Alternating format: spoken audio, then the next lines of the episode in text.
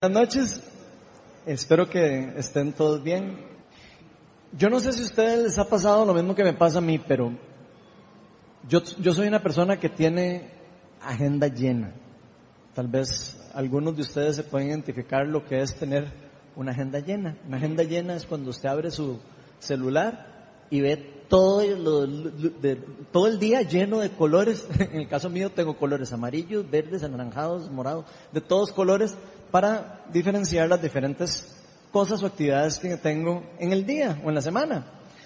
Pero aunque tengamos agenda llena, cuando nosotros queremos realmente hacer algo a solas con alguien o queremos juntarnos por un tiempo con alguien para conocerlo, ¿qué es lo que primero hacemos? Hacemos una cita.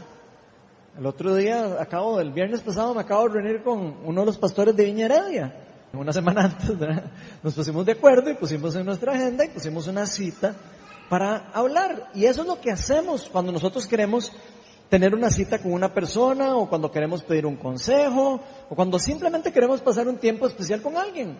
Puede ser con su esposo o con su esposa. Saca un tiempo y pone una cita en su agenda y lo agregamos a la agenda. Ahora, yo no sé ustedes, pero yo a cada rato tengo diferentes tipos de, citas, como les venía diciendo. Tengo citas de trabajo, tengo citas de amistad, tengo citas pastorales, tengo citas matrimoniales, tengo citas de un montón de tipo.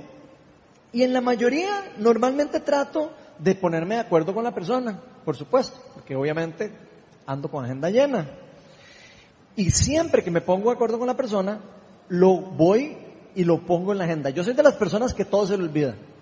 Así que si algún día usted se enoja conmigo puede ser porque se me olvidó algo. Entonces yo lo apunto y lo pongo en mi agenda. Pero algunas veces, y especialmente me pasa en el trabajo que yo tengo personal, yo soy pastor bivocacional y soy ingeniero estructural, para los que no saben. Normalmente en los proyectos de ingeniería, en los proyectos en los que yo trabajo, de repente me mandan una cita sin que me avisan. De repente estoy con mi teléfono, yo tengo un iPhone y de repente me aparece una cita. Me aparece automáticamente. ¡Pling! Me aparece una cita que yo no tenía pensado. Y simplemente me sale aceptar, tal vez, o rechazar. Y los que son digitales entienden lo que yo estoy diciendo. Entonces cuando me pasa eso, por supuesto, sin que me hayan dicho a mí, primero, o sea, sin que me hayan llamado y me hayan dicho, Ronald, voy a poner una cita tal día. Pues, cuando, cuando me pasa eso, yo quiero serle sincero. Lo primero que pasa por mi cabeza, adivinen qué es.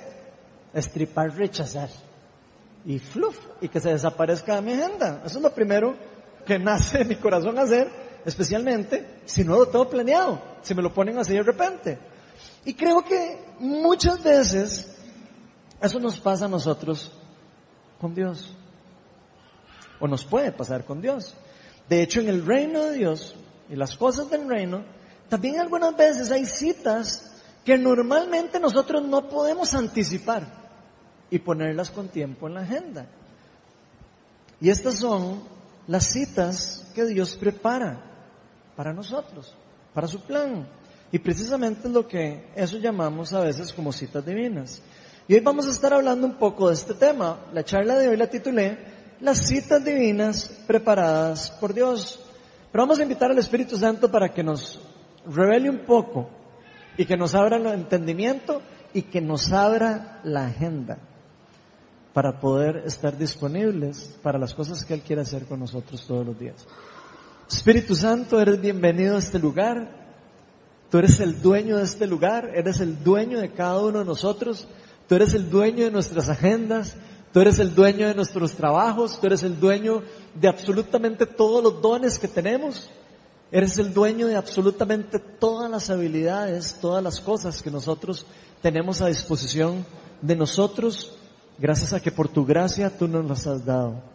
Así que Espíritu Santo, ven hoy aquí, ven y llénanos, abre nuestro entendimiento, Señor, y te pido que empieces a romper todo tipo de, de bloques que se interponen, obstáculos que se interponen entre tú y nosotros, entre las citas que tú quieres poner para cada uno de nosotros, para llevar a cabo la verdadera voluntad de tu Padre que está en el cielo. Todo esto te lo pedimos en el nombre de Jesús. Amén. Bueno, hoy vamos a estar en el libro de Hechos de los Apóstoles y prepárense porque esta es la charla que tiene el pasaje más largo que he usado en toda la vida. Así que saquen las Biblias si quieren y ábranlas en Hechos 10. Y eso es chiva. Digo, no para que se asusten. Es bonito cuando hay mucha palabra. Dice así. Vivía en Cesarea un centurión llamado Cornelio, del regimiento conocido como el italiano. Él y toda su familia eran devotos y temerosos de Dios. Realizaba muchas obras de beneficencia para el pueblo de Israel y oraba a Dios constantemente. Un día, como a las 3 de la tarde, tuvo una visión. Vio claramente a un ángel de Dios que se le acercaba y le decía, Cornelio, ¿qué quieres, Señor? Le preguntó Cornelio mirándolo fijamente y con mucho miedo. Dios ha recibido tus oraciones y tus obras de beneficencia como una ofrenda, le contestó el ángel. Envía de inmediato algunos hombres a Jope para que hagan venir a un tal Simón, apodado Pedro. Él se hospeda con Simón, el curtidor que tiene una casa junto al mar. Después de que se fue el ángel que le había hablado, Cornelio llamó a dos de sus siervos y a un soldado devoto de los que le servían regularmente y les explicó todo lo que había sucedido y los envió a Jope. Al día siguiente, mientras ellos iban de camino y se acercaban a la ciudad, Pedro subió a la azotea a orar. Era casi el mediodía y tuvo hambre y quiso algo de comer. Mientras se lo preparaban, le sobrevino un éxtasis. Vio el cielo abierto y algo parecido a, a una gran sábana que suspendida por las cuatro puntas descendían hacia la tierra. En ella había toda clase de cuadrúpedos, como también reptiles y aves. Levántate, Pedro, y mata y come. Le dijo una voz. De ninguna manera, Señor, replicó Pedro. Jamás he comido nada impuro o inmundo. Por segunda vez le insistió la voz. Lo que Dios ha purificado, tú no lo llames impuro. Esto sucedió tres veces y enseguida la sábana fue recogida al cielo. Pedro no atinaba a explicarse ¿Cuál podría ser el significado de la visión? Mientras tanto, los hombres enviados por Cornelio, que estaban preguntando por la casa de Simón, se presentaron a la puerta. Llamando, averiguaron si allí se hospedaba Simón, apodado Pedro. Mientras Pedro seguía reflexionando sobre el significado de la visión, el Espíritu le dijo, mira Simón, tres hombres te buscan, date prisa, baja y no dudes ir con ellos, porque yo los he enviado. Pedro bajó y les dijo a los hombres, aquí estoy, yo soy el que ustedes buscan. ¿Qué asunto les ha traído por acá? Ellos le contestaron, venimos de parte del centurión Cornelio, un hombre justo y temeroso de Dios, respetado por todo el pueblo judío. Un ángel de Dios le dio instrucciones de invitarlo a usted a, su casa para escuchar lo que usted tiene que decirle. Entonces Pedro los invitó a pasar y los hospedó. Al día siguiente Pedro se fue con ellos acompañado de algunos creyentes de Jope. Un día después llegó a Cesarea. Cornelio estaba esperándolo con los parientes y amigos íntimos que había reunido. Al llegar Pedro a la casa, Cornelio salió y lo recibió y postrándose delante de él, le rindió homenaje. Pero Pedro hizo que se levantara y le dijo, ponte de pie, que solo soy un hombre como tú. Pedro entró en la casa conversando con él y encontró a muchos reunidos. Entonces les habló así. Ustedes saben muy bien que nuestra ley prohíbe que un judío se junte con un extranjero o lo visite. Pero Dios me ha hecho ver que a nadie debo de llamar impuro o inmundo. Por eso, cuando mandaron por mí, vine sin poner ninguna objeción. Ahora permítanme preguntarles, ¿para qué me hicieron venir? Cornelio contestó, hace cuatro días, a esta misma hora, a las tres de la tarde, estaba yo en casa orando. De repente apareció delante de mí un ángel vestido con ropa brillante y me dijo, Cornelio, Dios ha oído tu oración y se ha acordado de tus palabras de beneficencia. Por lo tanto, envía a alguien a Jope para hacer venir a Simón apodado Pedro, que se hospeda en casa de Simón el curtidor junto al mar. Así que inmediatamente mandé a llamarte y tú has tenido la bondad de venir. Ahora estamos todos aquí en la presencia de Dios para escuchar todo lo que el Señor te ha encomendado que nos digas. Pedro tomó la palabra y dijo, ahora comprendo que en realidad para Dios no hay favoritismos sino que en toda nación Él ve con agrado a los que le temen y actúan con justicia. Dios envió su mensaje al pueblo de Israel anunciando las buenas nuevas de paz por medio de Jesucristo, que es el Señor de todos. Ustedes conocen este mensaje que se difundió por toda Judea, comenzando desde Galilea, después del bautismo que predicó Juan, me refiero a Jesús de Nazaret, cómo lo ungió Dios con el Espíritu Santo y con poder, y cómo anduvo haciendo el bien, sanando a todos los que andaban oprimidos por el diablo, porque Dios estaba con él. Nosotros somos testigos de todo lo que hizo en la tierra de los judíos y en Jerusalén. Lo mataron colgándolo de un madero, pero Dios lo resucitó al tercer día y dispuso que se, que se apareciera no a todo el pueblo, sino a nosotros, testigos previamente escogidos por Dios que comimos y bebimos con Él después de su resurrección. Él nos mandó a predicar al pueblo y a dar el solemne testimonio de lo que ha sido nombrado por Dios como juez de vivos y muertos. De Él dan testimonio todos los profetas que todo el que cree en Él recibe por medio de su nombre y el perdón de los pecados. Mientras Pedro todavía estaba hablando, el Espíritu Santo descendió sobre todos los que, los que escuchaban el mensaje. Los defensores de la circuncisión que habían llegado con Pedro se quedaron asombrados de que el don del Espíritu Santo se hubiera derramado también sobre los gentiles, pues los oían hablar en lenguas y alabar a Dios. Entonces Pedro respondió, ¿acaso alguien puede negar el agua para que sean bautizados estos que han recibido el Espíritu Santo lo mismo que nosotros? Y mandó que fueran bautizados en el nombre de Jesucristo. Entonces le pidieron que se quedara con ellos algunos días. Entonces, ese es el pasaje de hoy. Y si ustedes aprecian ese pasaje, se van a dar cuenta que eso es un excelente ejemplo de una cita divina. Y antes de empezar, me gustaría primero definir un poco qué significa una cita divina. Yo le puse, si es una cita entre dos o más personas, preparada por Dios, normalmente por medio de alguno de los dones espirituales, con el objetivo de cumplir sus objetivos o propósitos divinos. Obviamente tiene diferentes significados, pero más o menos eso es lo que es una cita divina.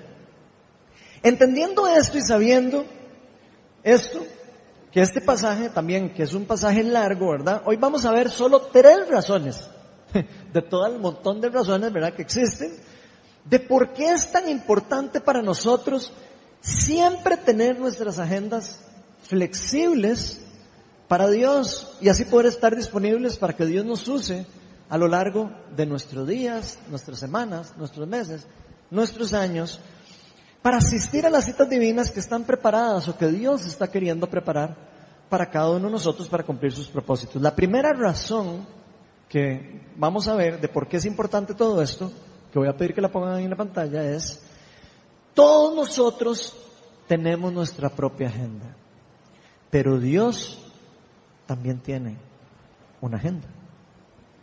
Y yo quería hacer la pregunta, ¿quiénes aquí les pasa lo mismo que a mí, que siempre tienen esa agenda llena? Voy a pedirle que levanten la mano. ¿Quiénes aquí tienen la agenda llena? O por lo menos que sienten que tienen la agenda llena. ¿Ok? Entonces bastante, bastantes. En mi caso, yo soy un hombre casado, con familia, soy ingeniero estructural tiempo completo en una firma en la cual soy socio, tengo reuniones de trabajo todos los días, prácticamente todos los días de mi vida tengo reuniones de trabajo, soy pastor tiempo completo, y digo tiempo completo porque no existe el pastorado de medio tiempo, aunque soy pastor bivocacional, aclaro que el pastorado es tiempo completo. Dirijo dos discipulados, unos lunes, unos jueves, coordino y lidero varios grupos y asuntos de la iglesia, como se lo podrán imaginar. Estudio en el Instituto de la Viña en Estados Unidos. Siempre escojo un curso para llevar ahí. Asisto los martes al estudio bíblico que tenemos aquí en la Viña y lo dirijo cada tres semanas. Dirijo mínimo una vez al mes la adoración. Doy charlas cada dos o tres semanas en la iglesia. Y si me invitan a dar una charla a otra iglesia, normalmente hago el campo para poder ir y predicar porque me gusta llevar la palabra de Dios. Ahora, todo esto no se los digo para rajar, se los digo porque todas esas cosas yo las hago. ¿Por qué creen? Muchas personas que ven mi agenda y que me conocen de cerca, a cada rato los oigo que me preguntan, ma, ¿usted cómo hace para hacer todo eso?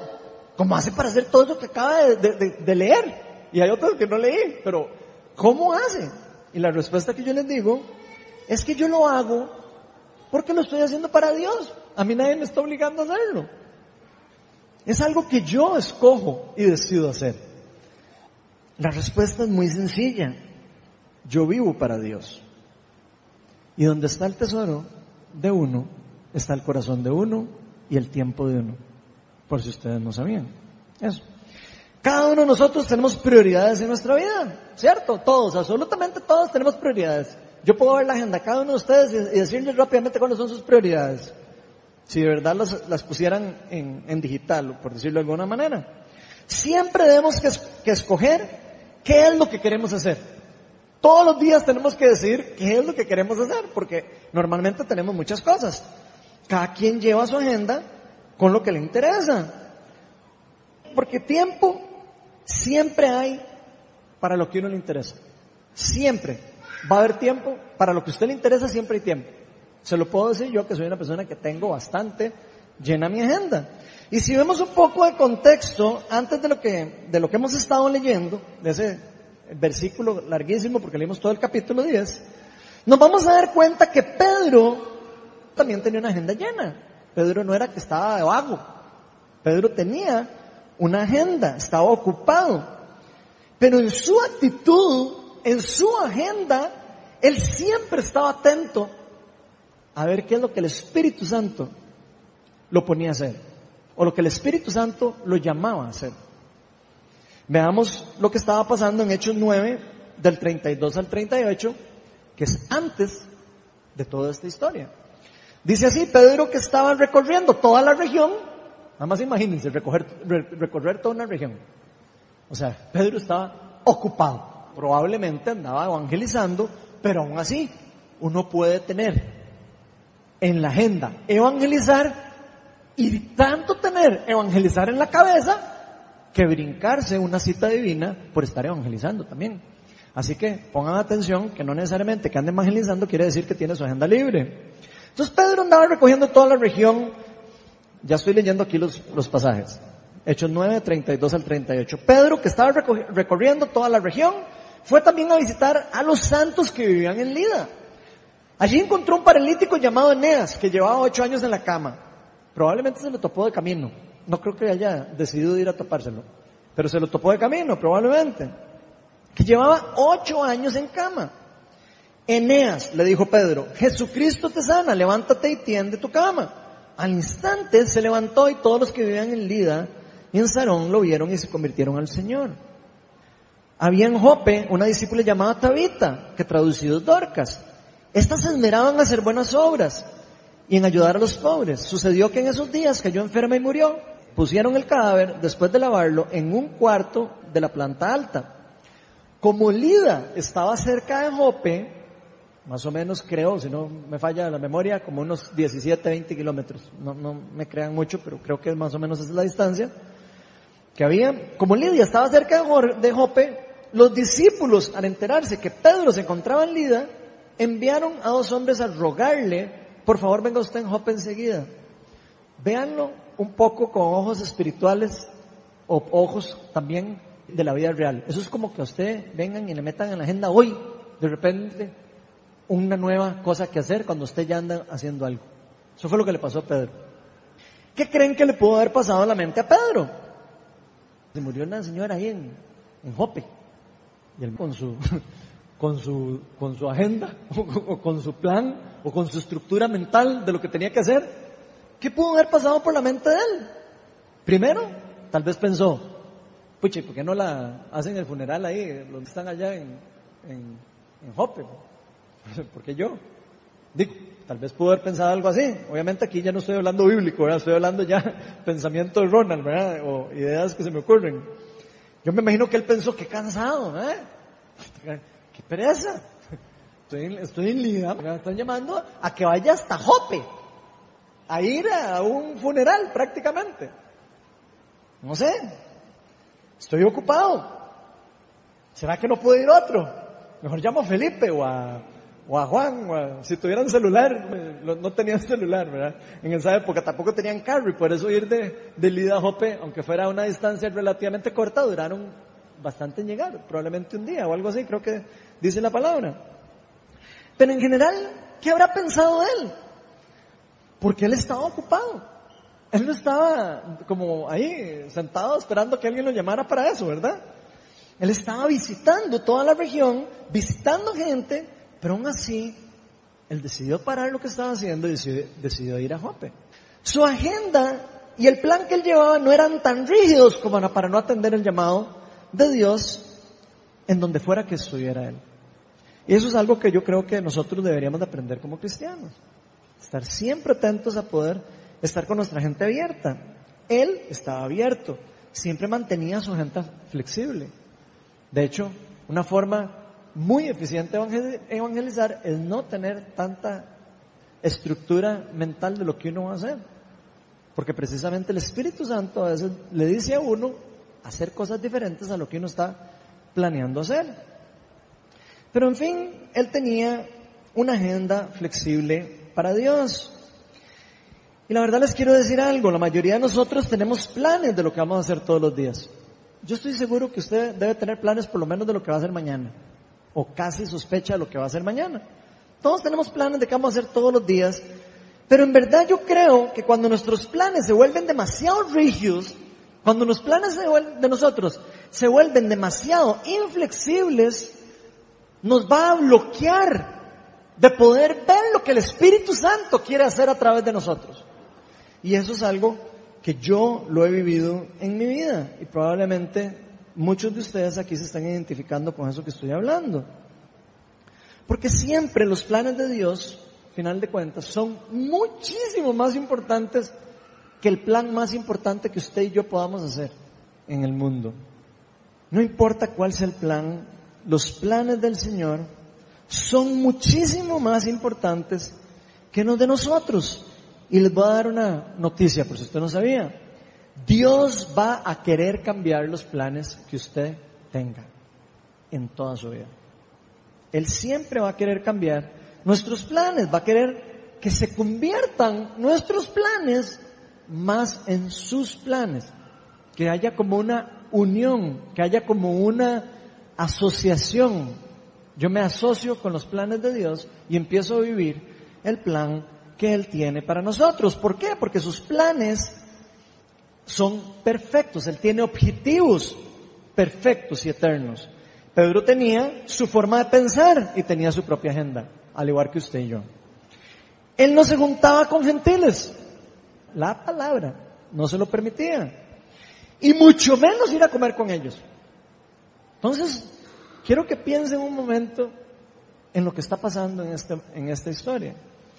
Según la ley judía, la ley de Dios, era prohibido ir a comer o juntarse tan siquiera con gentiles. Pero fíjense que Pedro, aún así no cerró su agenda. Aún así no cerró su mente.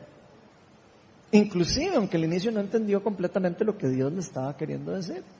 Y vamos a repasar lo que dijo. Hechos 10 del, del 13 al 17. Levántate, Pedro, mata y come, le dijo de una vez. De ninguna manera, Señor. Le replicó Pedro, jamás he comido nada impuro o inmundo. Por segunda vez le insistió, lo que, lo que Dios ha purificado, tú no lo llames impuro. Esto sucedió tres veces y enseguida la sábana fue recogida al cielo Pedro no atinaba a explicarse cuál podría ser el significado de la visión. Pedro no sabía lo que significaba la visión.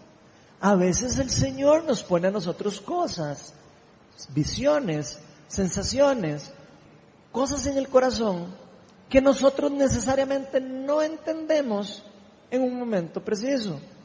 Puede ser que lo entendamos después.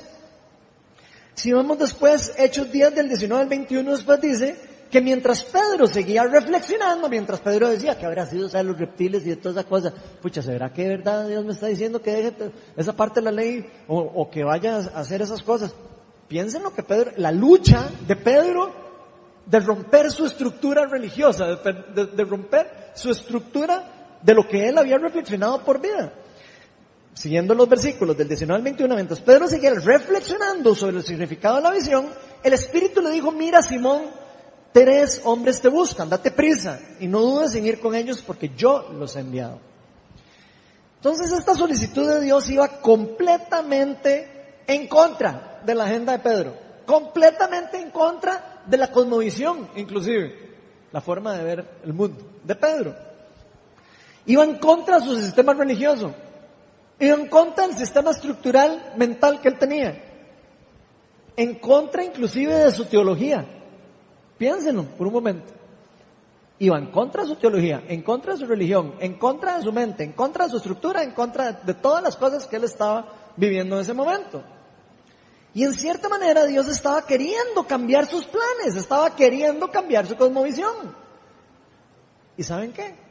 Dios quiere hacer eso muchas veces con nosotros. Y estoy seguro que muchas veces nosotros sentimos eso, pero resistimos lo que Dios quiere hacer por medio de nosotros. Vean lo que dice Salmos 33, 10, 11. Porque definitivamente Dios quiere cambiar a veces los planes que nosotros tenemos. Dice, el Señor frustra los planes de las naciones, desbarata los designios de los pueblos, pero los planes del Señor quedan firmes para siempre. Los designios de su mente son eternos. Entonces yo quiero que usted se imagine por un momento lo que eso significa. Mis planes son nada comparado a los planes infinitos perfectos de Dios a ese nivel de diferencia. A los mismos planes de Pedro, los mismos planes de nosotros. Igual de diferencia. Los planes de Dios son perfectos y sus designios son para siempre y eternos. Entonces, si vemos bien, Pedro estaba en Lida y estaba llevando a cabo su plan. Luego lo llaman a Jope y le dicen, vayan. Ahí, no sé si solo a casi a bendecir al muerto. No sabemos qué es lo que realmente él pensó sintió, lo que sea. Porque Dorcas había muerto. Si alguno de nosotros hubiera sido Pedro, yo creo que probablemente hubiéramos dicho, saben toque, la verdad es que queda muy largo. Queda un día, hoy, hoy, me, hoy me toca adorar en la iglesia, la verdad es que no, mejor que haya otra persona. O, o tal vez hubiéramos dicho, estoy muy ocupado hoy, Usted sabe ir caminando 17 kilómetros con el calor, sin carro y sin nada. Uy, uy, Yo de verdad me imagino todas esas cosas que, que ellos pensaban.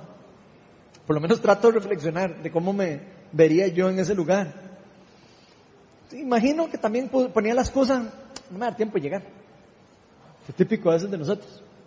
Vamos a la iglesia y vemos las presas, ah, no, no, no da tiempo de llegar, mejor voy otro día. ¿Cierto o no? ¿Qué nos pasa eso? Me, me, hace gracia porque yo sé que a veces nos pasan cosas así. O por lo menos a mí, yo no sé a ustedes. ¿Qué hubiera pasado si él no hubiera oído? Si él no hubiera querido ir. O ¿qué hubiera pasado si nosotros hubiéramos sido Pedro y nos hubiera dado pereza ir?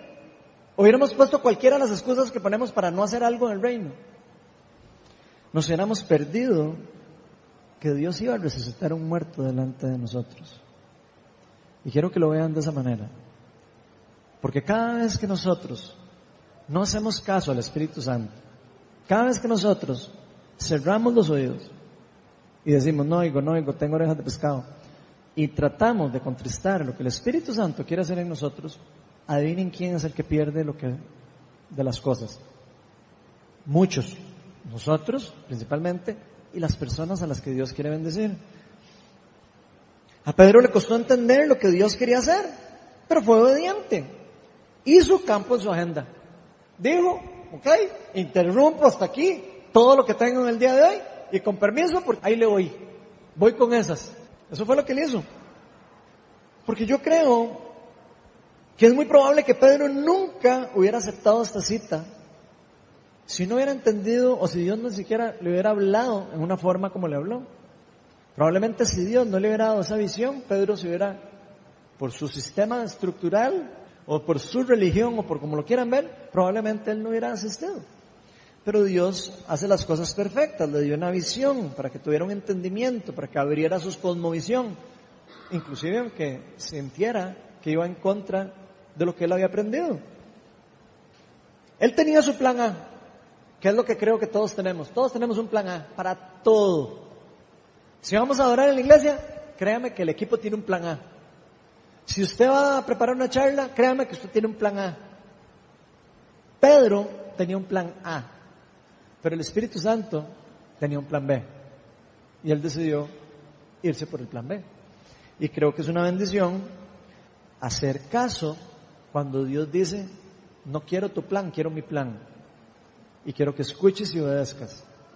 Para que no solo tú seas bendecido, sino que otras personas sean bendecidas. Y yo me hago la pregunta, ¿qué estamos haciendo nosotros con nuestras agendas? Lo primero que me pregunté yo con tanta cosa que tengo, ¿qué estamos haciendo con nuestras agendas? ¿Estamos dejando campo para las citas divinas de Dios en nuestras agendas? ¿Estamos dispuestos a parar lo que estamos haciendo para decir, no sabe, el Espíritu Santo me está hablando? O siento que me está hablando. ¿Estamos listos para decirle no a mis deseos? ¿A nuestro anhelo de hacer algo? Tal vez me escogieron por primera vez para cantar en la iglesia y el Espíritu Santo me dice, vaya otro, haga otra cosa. Y yo digo, no, pues que yo quiero ir a cantar. ¿Qué estamos haciendo nosotros con nuestra agenda? ¿Estamos bloqueándola? ¿Estamos dejándola inflexible? ¿O estamos dispuestos a cambiar nuestra rutina para seguir la instrucción de Dios? Esa es la pregunta que a mí me gustaría que nos, que nos lleváramos como de tarea.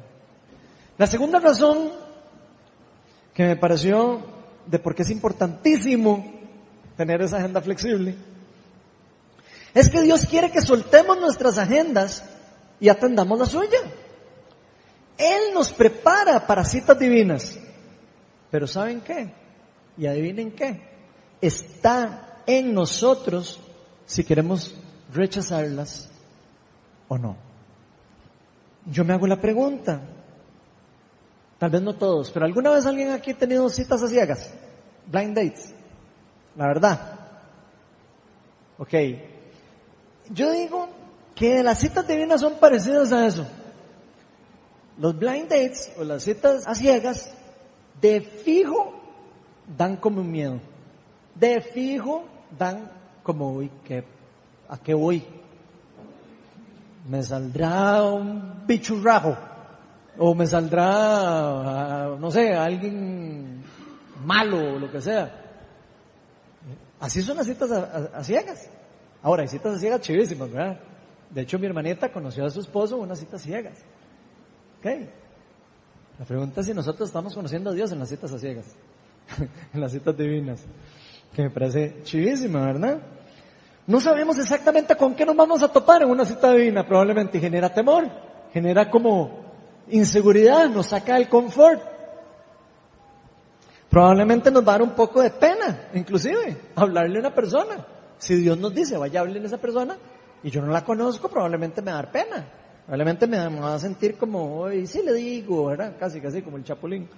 O sea, nos va a dar miedo, probablemente, hablarle a alguien que no conocemos. Pero si somos obedientes, Dios nos va a dar las palabras adecuadas, nos va a dar la forma correcta de hacerlo, nos va a dar la forma inclusive cómo acercarnos a esa persona. Y no solo eso, nos va a impresionar con el resultado. Tarde o temprano, Dios lo va a citar a usted y a mí. Tarde o temprano, usted va a escuchar. Y cuando usted escuche, o yo escuche, nos vamos a impresionar de lo increíble de cómo nuestro Señor habla todos los días y cómo Él quiere hacernos nuestra agenda. Él quiere una agenda para nosotros, una agenda especial para nosotros y para otras personas que conozcan personas de que Él es real y verdadero. Él nos va a planear una cita con alguien. Pero nosotros somos los que vamos a decidir si le vamos a decir sí o no. Nosotros somos los que vamos a decir, ok, ahí le voy, voy con esas. O nosotros vamos a hacer los que les vamos a decir que no, inclusive, aunque Dios no nos haya avisado lo que íbamos a hacer. Aunque sea como esa cita que, les estaba contando, que le cae uno en la agenda así, y que dan ganas como de decirle rechazar, porque voy de camino, voy apurado. El Señor quiere hacer cosas especiales con ustedes. Yo quiero contarles lo que me pasó hace un tiempo atrás. Una cita divina. Yo no conocía demasiado de Dios, estaba entrando apenas a conocerlo, no sabía orar, con eso les digo todo, no sabía leer la Biblia bien, tenía poco tiempo de conocerlo, y un día voy de camino a mi trabajo, todavía no era pastor, ¿verdad? Por si acaso. Entonces mi agenda era la mitad de lo que tengo ahora, pero para mí era mucho. Iba de camino para mi oficina en el carro, y voy oyendo música, adoración, porque siempre a mí me gusta en esas presas terribles que todos vivimos, me encanta ir oyendo música adoración para ni siquiera sentir que estoy en un lugar hostil. Entonces voy oyendo yo la música de camino y en eso se viene una sensación, así lo puedo explicar, no sé, a, a mí ese día me habló como una sensación y me trajo como un recuerdo de una amiga que no, es, que no era muy amiga mía ni de mi esposa, con la que habíamos estado unos dos semanas, tres semanas atrás en la iglesia y estuvimos un ratillo con ellos nada más, con ella y con el esposo. Y mientras iba para el trabajo, y voy a ir por, a la parte de la sabana, de hecho iba, y se me viene una sensación y me dice, Ronald, quiero que vayas a orar por esta persona. Y es la primera vez que a mí me pasaba algo así. Yo de camino para mi oficina y yo, ¡ah! Eso no es de Dios, eso es el demonio que quiere que yo vaya a bendecir a alguien. Digo, así somos nosotros, ¿eh? Eso es el demonio que, que, quiere que yo vaya a bendecir a alguien. ¿Cómo me va a mandar a mí que yo ni sé leer la Biblia, ni que sé eh, orar, ni que sé... No, no, no, eso, es de, eso no es de Dios jamás. Eso era mi pensar. Y entonces llegó un momento que empecé a llorar empecé a sentir, no sé si lo que la persona estaba sintiendo, no puedo decirles eso, pero se me vino una tristeza y empecé a llorar de camino. Empecé a llorar y a llorar y a llorar y cada vez más me iba convenciendo que el Señor me estaba diciendo que fuera a orar por esta persona. Para no cansarnos con el cuento, llamó Melania. Cuéntese que no éramos pastores y apenas estábamos empezando. Le digo, Melania, viera que estoy sintiendo el Señor ir a orar por esta persona. Eh, ¿vos me acompañarías? ¡Está loco! ¿Qué? No, no, no, no invente. ¿Cómo vamos a ir a orar con cosas apenas nos conocemos? No, no, no, no, no, no invente. No, no. Y yo, mi amor, no, en serio, vea, hablando, en plan, o sea, yo, sentí de Dios eso y, lo, y, y Melania, no, no, no, no, no, a mí me da vergüenza, no, no, ¿y, y qué vamos a ir a decirle? Yo, no sé, no, no tengo, yo no tengo, ni siquiera tenía el plan, no sé qué es lo que nada más sé, que tengo que ir y orar. Pero cansarnos con el cuento, en la discusión, quedamos en que le mandaron un mensaje. Entonces le mandé un mensaje de texto a la muchacha y le puse, vea, yo sé que le puede pasar muy raro, pero yo a veces siento en mi corazón cosas que a veces pueden ser de Dios. Entonces, creo que sentí una cosa que podría ser de Dios y que quiero saber si de verdad es así. Sentí que vos necesitas oración hoy urgente. Si eso es así, mentira, no le dije urgente, nada más le dije que necesitaba oración. Y entonces, y le puse inmediatamente después, si eso no es así, este mensaje se autodestruirá en cinco, y no estoy molestando. Si creen que estoy molestando, créanme, lo puse al propio, porque yo soy, los que me conocen saben que yo tengo esa personalidad, yo soy así, yo soy extrovertido. Al propio para que no sonar como medio raro, ¿verdad? Que un ahí nada que ver, le mando un mensaje todo loco. Entonces le puse eso, ¿verdad? Es cierto. Entonces le puse eso y pasó, me fui a trabajar, no me contestó. Y yo, qué dicha que no contestó, ¿verdad? Porque ya no hay que ir, ya no hay que hacer todo el asunto, ¿verdad? Y Melania, ya no hay que ir, no sé qué, ¿verdad? Y no contestó. De fijo estarse burlando de mí, que como eh, yo se me ocurre mandarle ese mensaje. Y en eso me llega el mensaje. ¡Pling! Y abro el mensaje y me dice, ¡Uy! Es urgente, por favor, y no sé qué, y yo, Oh, por Dios, ahora sí. ¿Y ahora qué hago? Venga ya, me puso.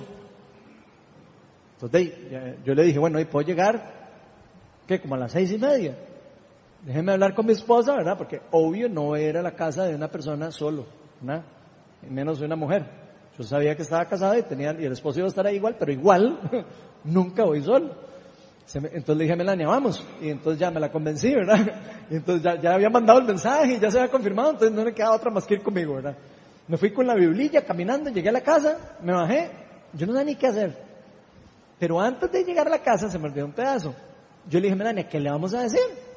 No soy pastor, no sé qué decir, no tengo palabras eh, como sobrenaturales para ellos, no había sentido nada de Dios.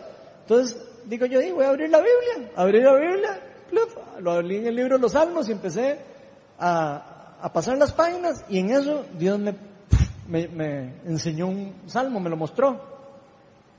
Entonces lo leo y digo, ok, no entiendo nada, pero no importa, me voy a llevar este salmo. Y digo yo, y sentí, lea otro salmo. Entonces empecé a leer otro salmo, pasé páginas y rápidamente el Señor me mostró otro. Lo apunté, lo leí, yo menos entiendo, pero no importa. Vamos con esos dos. Y llegué a la casa de la muchacha y le dije, yo no sé exactamente qué es lo que está pasando, yo no sé por qué es urgente, no sé nada, yo no sé nada, no sé ni qué decir, nada más sé que el Señor me vino, me, me hizo venir y le voy a leer lo que puso en mi corazón. Leí el salmo, el primer salmo y se puso a llorar el esposo. Leí el segundo salmo y se puso a llorar la esposa. Así de rajado. Y entonces, para no cansarnos con el cuento, fue una cosa lindísima. Y finalmente, después abrieron su corazón conmigo y me dijeron, usted sabía que estábamos y han estado pasando varias veces sentimientos de suicidio por nosotros. Imagínense ustedes. Así que usted, que usted haya venido hoy, para nosotros ha sido una bendición. Y sabemos que Dios está con nosotros. Eso fue una cita divina de solo estar dispuesto a decirle al Señor, yo le hago campo. Vamos a leer lo que dice Salmos 81 del 11 al 14. Dice, pero mi pueblo no me escuchó. Israel no quiso hacerme caso. Por eso los abandoné a su obstinada voluntad. A su obstinada voluntad, casi que es a su agenda. Para que actuaran como mejor les pareciera.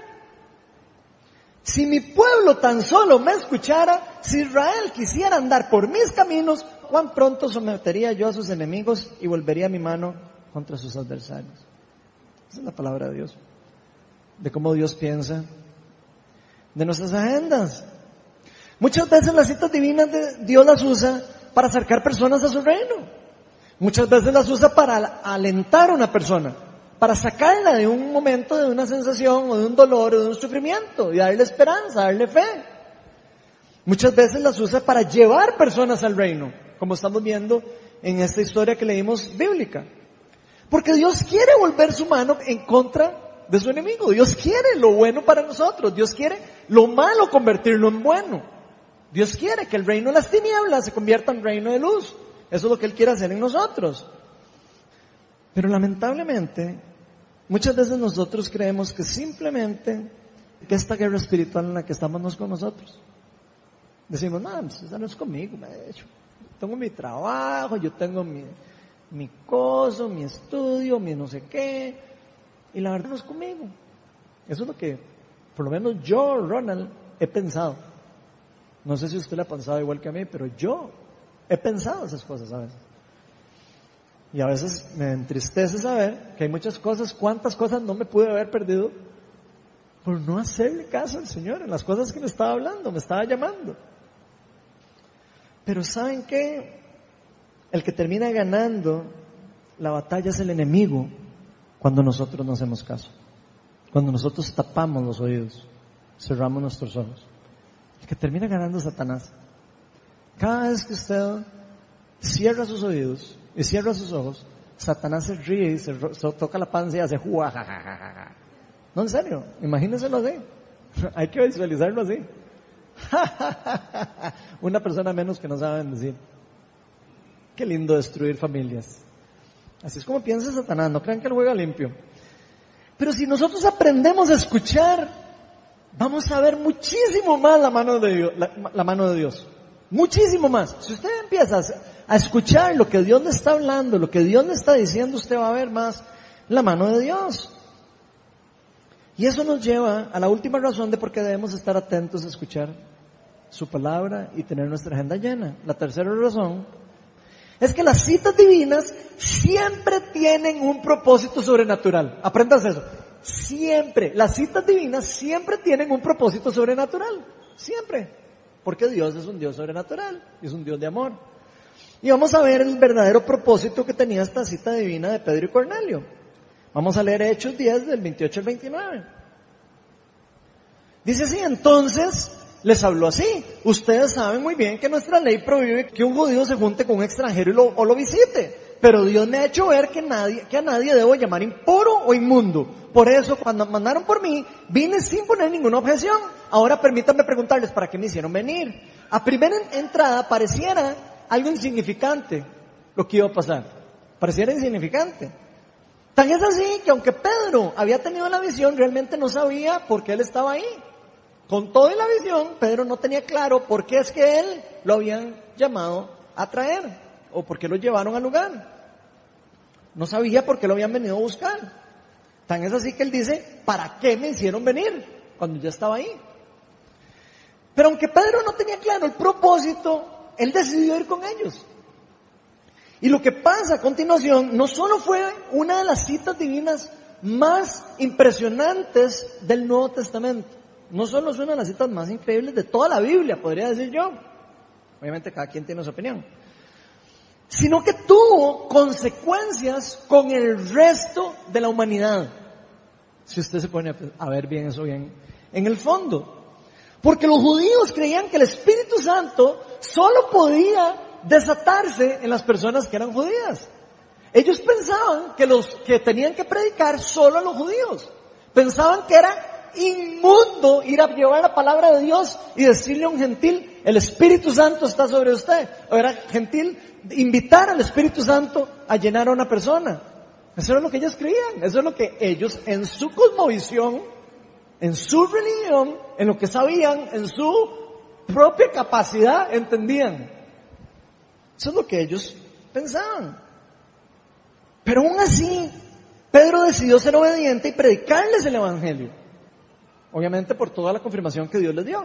Pero él lo hizo, fue obediente. Y lo que pasó a continuación fue algo increíble e impresionante.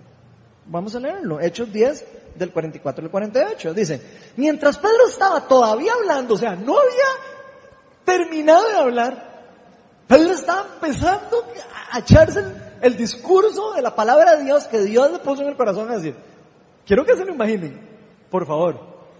Pedro llegó, ok, bueno, ahí vamos a predicarle a estos, muchachos, ok, démosle, vamos a predicar.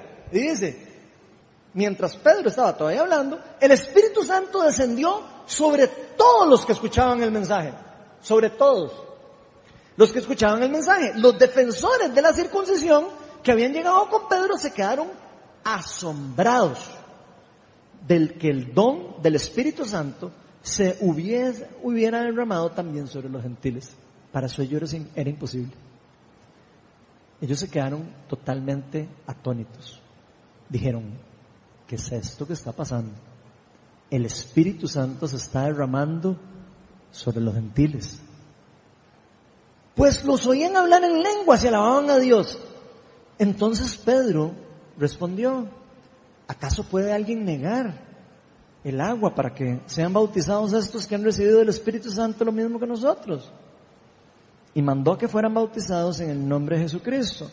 Entonces le pidieron que se quedara con ellos algunos días. O sea, además, se quedó con ellos, durmiendo un par de días o unos días. Entonces todas las citas divinas tienen un propósito sobrenatural. Pero esta cita divina en particular quiso mostrarle a Pedro y a todos los judíos que para Dios no hay favoritismos quiso mostrar a ellos que el Espíritu Santo, que la promesa, que la bendición a Abraham, a la descendencia de Abraham, era para todo el mundo, no era solo para los judíos. Ellos creían que los descendientes de Abraham eran los, herederos de la promesa y creían que eso es lo que se hacía a ellos merecedores de, de la gracia de Dios. Pero el Espíritu Santo les dice, así no es. Es para toda la gente que quiera. Es para todo el que quiera recibirlo.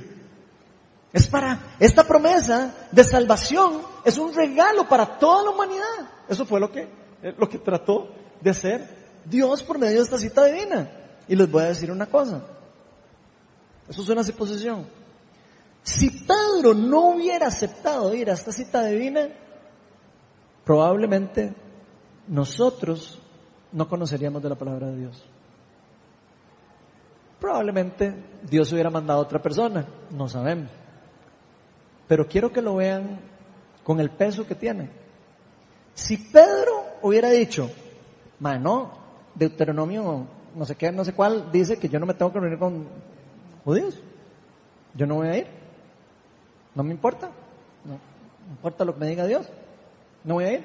Si él hubiera tenido esa actitud, no hubiera recibido y no hubieran visto el poder de Dios manifestarse en los gentiles. Tal vez nosotros nos hubiéramos perdido de conocer el Evangelio. Tal vez no, porque yo sé que los planes de Dios son eternos y, y si usted no lo hace o yo no lo hace, se lo garantizo que Dios le va a poner a alguien al corazón, a alguien que sí quiera ir y a alguien que sí quiera hacerlo. Y esa persona va a ser bendecido, esa persona va a ser, va a crecer en su fe, va a decir, el Señor me usa, el Señor me habla, me habla, el Señor me está usando para llevar la palabra de Dios. Y adivinen qué pasa con las personas que, hace, qué pasa eso. Su, su fe crece. Y su relación con Dios crece, no su religión. Su relación con Dios crece. Y ese vuelve el ser cristiano no solo una religión, se vuelve una forma de vida. Se vuelve un llamado, una forma de vivir, una forma de ser, una forma de compartir, una forma de servir a los demás. Y yo me pregunto, ¿será que nosotros estamos dispuestos a perdernos de las cosas maravillosas que Dios tiene o que quiere hacer con nosotros o con los demás? Solo por presa. ¿Será que estamos dispuestos a perdernos lo que Dios quiere hacer a través de nosotros? Por pereza, por agenda llena, por excusas, por sea lo que sea. El Señor puede usar cualquier cosa y usarla como una cita divina. Incluso una ida a un estudio bíblico puede ser una cita divina para alguien. Yo he visto estudios bíblicos de aquí que se han convertido en citas divinas para personas. Yo me pregunto si de verdad estamos dispuestos nosotros a perdernos de eso.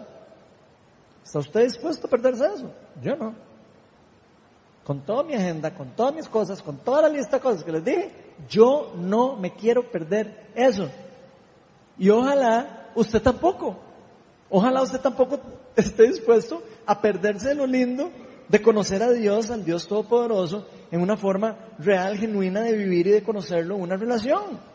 Porque el propósito de la cita divina normalmente va a ser acercar a, personas a Dios por medio del Evangelio y cambiar sus vidas por completo. Las personas son cambiadas y transformadas por medio del Evangelio. Y una de las formas como Dios usa el llevar el Evangelio se llaman citas divinas. El propósito de las citas divinas va a ser siempre bendecir a las personas a las que está usando o a las que está tocando o lo que Dios tiene en sus planes hacer. Porque todo esto que pasó este día, de esta cita con, de Pedro con Cornelio, fue algo que les costó a todos los judíos entender. Si usted sigue leyendo el libro de Hechos de los Apóstoles, usted se va a dar cuenta que después de eso ellos seguían, no, mejor solo a los gentiles, solo a los judíos. No, no. Y se hizo una discusión teológica y todo. Tan es así que dividió la iglesia. Tan es así que se hizo el primer concilio de la iglesia, que lo pueden leer en la Biblia, en, en, Hechos, no me acuerdo en qué capítulo porque no lo tenía preparado porque se me vino ahora. El primer concilio, que es el que se llama Concilio de Jerusalén, donde precisamente empezaron a hablar de qué tenían que hacer las personas que se convertían gentiles al cristianismo, que se tenían que hacer las judías, o que no tenían que hacer las judías, que se tenían que circuncidarlas, que se no tenían que circuncidarlas. Ellos no, a pesar de que vieron eso, siguieron en su estructura religiosa tratando de parar lo que Dios estaba haciendo. Es algo que les costó entender, pero finalmente Dios terminó haciendo su propósito y poniendo claro su agenda. Y gracias a eso, nosotros estamos ahora aquí sentados, disfrutando del Evangelio, disfrutando del Señor, disfrutando de nuestra relación personal con nuestro Dios Todopoderoso. Porque la agenda de Dios es siempre crecer su reino. Y eso quiero que lo repitamos. La agenda de Dios es siempre hacer crecer su reino. Es una realidad, una verdad. Dios en su agenda lo que Él quiere es que el reino crezca, que todos se arrepientan y que el reino llegue a ser consumado. Y va a ser consumado cuando Él venga. Pero Él quiere también que vivamos un proceso de vivir y experimentar cosas del reino que van a estar establecidas y vivirlas ahora. Es un tiempo de tensión. Jeremías 29:11 dice, porque yo sé muy bien los planes que tengo para ustedes, afirma el Señor. Planes de bienestar y no de, de calamidad, a fin de darles un futuro y de una esperanza. Esos son los planes de Dios. Dios no quiere destruirlo usted. Dios no quiere agarrar y pegarle un balazo porque se equivocó. Dios no quiere agarrar y destruirlo porque usted sin querer dijo algo mal dicho y entonces le hizo a alguien algún daño. Eso no es lo que quiere Dios. Dios lo que quiere es construir, sanar, restituir. Lo que Dios quiere es multiplicar su reino, hacer crecer a sus hijos, con todas sus imperfecciones, con todas sus debilidades, con todos sus errores. Él quiere que nosotros tengamos planes de bienestar y no a calamidad y darnos un futuro y una esperanza. Y yo creo que muchas veces a nosotros nos falta fe para creerle a Dios todo el plan que Él tiene para nosotros. ¿Queremos conocer más de Dios? ¿Me hago yo la pregunta? Yo diría que aprendamos a escuchar su voz y a seguir su llamado. ¿Usted quiere conocer más de Dios? Aprenda a escuchar la voz de Él y a seguir su llamado.